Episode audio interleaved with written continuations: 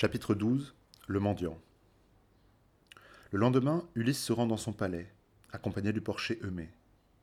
Tandis qu'ils arrivent devant la demeure royale, Ulysse aperçoit un vieux chien étendu sur un tas de fumier devant la porte. À sa vue, l'animal dresse la tête, remue la queue et baisse les deux oreilles, sans avoir la force pourtant de s'approcher de son maître qu'il a aussitôt reconnu. Ulysse se détourne pour essuyer une larme à l'insu de Mai. C'est son chien. C'est Argos qu'il a dressé lui-même avant de partir. Il est là, sans force, il ne quitte pas son maître des yeux, on dirait qu'il sourit, lui qui l'a tant attendu. Ulysse se souvient des jours heureux. Il voudrait pouvoir s'approcher, le caresser, son poil est si sale, personne n'a pris soin de lui durant ces longues années. Le cœur d'Ulysse se brise. Argos gémit alors doucement et pousse un dernier soupir avant de fermer les yeux à jamais. Ulysse est reçu par son fils dans la grande salle du palais. Télémaque lui fait porter à manger et l'invite à mendier auprès des prétendants. Ulysse traverse la salle, s'arrête ici et là, la main tendue, les yeux baissés, humblement. Quelques seigneurs lui donnent un morceau. Antinos se met à l'insulter. Tu sens mauvais, l'étranger. Retourne d'où tu viens, t'as vu gâche mon repas. Ulysse recule en lui faisant cette réponse. Tu pourrais bien pourtant me donner un peu de ce pain que tu manges dans une maison qui n'est pas la tienne. Furieux, Antinos se saisit d'un tabouret et le lance sur Ulysse, qui est atteint à l'épaule mais ne bronche pas, solide comme un roc. Il hoche la tête et se tait, se contentant de s'asseoir dans un coin pour manger. Pénélope fait alors savoir qu'elle voudrait parler au mendiant. Mais Ulysse, par prudence, reporte leur entrevue au soir en l'absence des prétendants. Survient alors le mendiant du pays, celui qui va de porte en porte chaque jour à Ithaque. Connu pour sa goinfrerie, il est sans force ni énergie. À première vue, pourtant, sa grande taille en impose. Ici, on le surnomme Hyros. À peine entré, il veut chasser Ulysse de sa propre maison. Sors d'ici, vieux, ou c'est par les pieds qu'on te fera sortir. Ne vois-tu pas qu'ils me font tous signe de te jeter dehors? Allons, debout, sinon nous en viendrons aux mains. Ulysse, le rusé, lui jette un regard méprisant et lui dit Malheureux, je ne fais ni ne dis rien de mal contre toi. Je ne n'empêche personne de te donner ce qu'il veut. Le seuil est assez large pour nous deux, il me semble. Tu n'as rien à m'envier, tu es mendiant comme moi. Ne cherche pas l'affrontement, car tout vieux que je sois, je peux te mettre en sang et t'éloigner à jamais du palais du fils de Laerte. Pris de colère, Hyros le vagabond lui répond.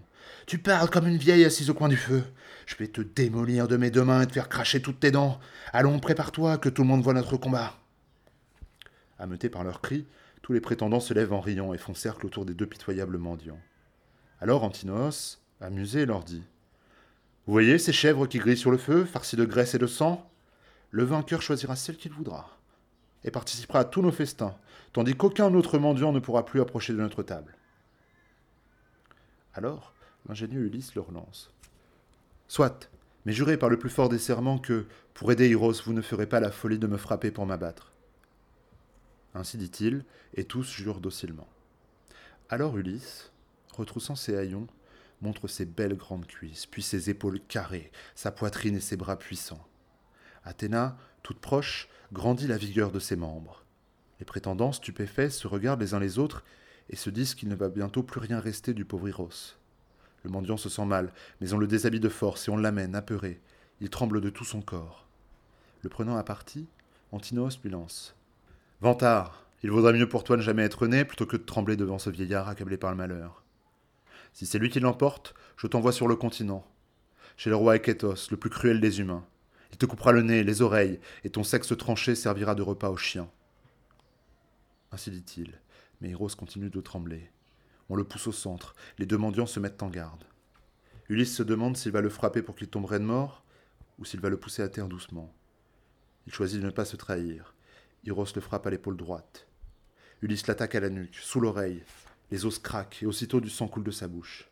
Il s'écroule dans la poussière, gémissant, grinçant des dents et frappant la terre du pied. Les prétendants, levant les bras en l'air, éclatent de rire. Ulysse le tire dehors, par le pied jusqu'au porche. Il l'assoit, lui donne son bâton et lui dit Reste là, chasse loin de toi les chiens et les porcs, et ne fais plus la loi aux mendiants et aux étrangers, ou je double la dose. Il dit, puis va se rasseoir sur le seuil. Les prétendants, en attendant le soir, se livrent au plaisir de la danse et du chant, et se divertissent encore quand le soir tombe. Aussitôt, on dresse dans la grande salle trois torchères pour éclairer.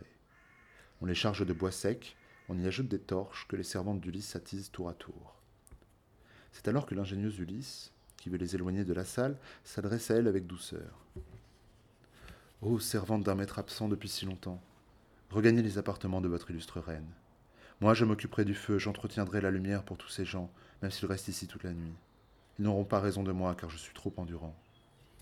Ainsi dit-il. Elles éclatent de rire en se jetant des coups d'œil, mais l'une d'elles l'insulte, Mélanto aux belles joues, que Pénélope avait choyées et élevées comme son enfant. Mais elle n'éprouve aucune reconnaissance pour la reine. Elle aime Eurymaque et se donne à lui. Misérable étranger, tu dois avoir l'esprit de travers. Au lieu d'aller dormir dans un asile, tu restes ici à tenir des discours insolents devant tous ces héros sans que ton cœur en soit troublé. Est-ce le vin qui te monte à la tête ou est-ce une de tes habitudes de parler pour ne rien dire? À moins que tu ne sois grisé d'avoir battu Hyrros Prends garde, un autre plus robuste que lui pourrait se lever et te frapper sur le crâne avec ses poings vigoureux pour te chasser d'ici, tout barbouillé de sang. En la regardant d'un œil noir, Ulysse lui rétorque. Chienne, je vais de ce pas répéter tes propos à Télémaque pour qu'il t'arrache les membres immédiatement. La panique s'empare des servantes. Elle s'enfuit de la salle en tremblant, croyant qu'il dit la vérité. Ulysse reste près des torchères pour les surveiller, tandis qu'il échafaude des plans qui ne resteront pas inutiles. Le soir arrive. Après avoir fait les libations aux dieux, il est temps pour les prétendants de rentrer chez eux.